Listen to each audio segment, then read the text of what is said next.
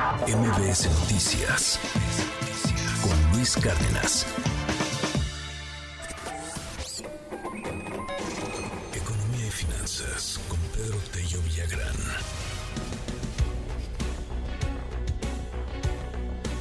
El aguacate está registrando su mayor retroceso en 13 años, las exportaciones de aguacate. De hecho, el año pasado, en el mismo Super Bowl, fue interesante porque eh, pues estuvo ahí con gran presencia en el, en el Super Bowl, que es cuando gran cantidad de aguacates mexicanos se venden, una de las mejores épocas, pero pues ahí nos, nos ganó, incluso si no, si no me equivoco, por poquito el, el aguacate peruano, una cosa por el estilo. ¿Por qué? ¿Por qué le está yendo así al, al aguacate? El mayor retroceso en los últimos 13 años. ¿Qué pasó, Pedro? Te mando un gran abrazo, buen día. Luis, buenos días, qué gusto saludarte a ti y también a quienes nos escuchan. México sigue siendo el principal productor y exportador de aguacate en el mundo. Lo sigue muy de cerca Perú y en tercer sitio se encuentra el aguacate que se produce y también se vende fundamentalmente en Estados Unidos, que se eh, cosecha en California. ¿Por qué México es el más importante productor a escala mundial? Bueno, pues porque México es el único país donde se pueden obtener tres y hasta cuatro cosechas por año. Y esta situación favorable para nuestro país durante décadas enteras comienza a tambalearse. De acuerdo con la información más reciente, que da cuenta del desempeño de las exportaciones del famoso oro negro o el aguacate mexicano, en el año 2023 se dio una caída del 10% en las exportaciones de aguacate fundamentalmente hacia el mercado de Estados Unidos. ¿Qué provocó este retroceso de 10%, que es el más pronunciado en los últimos 13 años?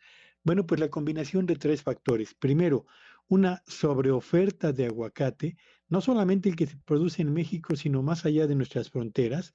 Dos, el fortalecimiento del peso frente al dólar, siendo Estados Unidos nuestro principal mercado, el hecho de que el, precio, el peso se encarezca, significa que en Estados Unidos se tienen que desembolsar más dólares para poder comprar la misma cantidad de productos de exportación mexicanos, entre ellos el aguacate.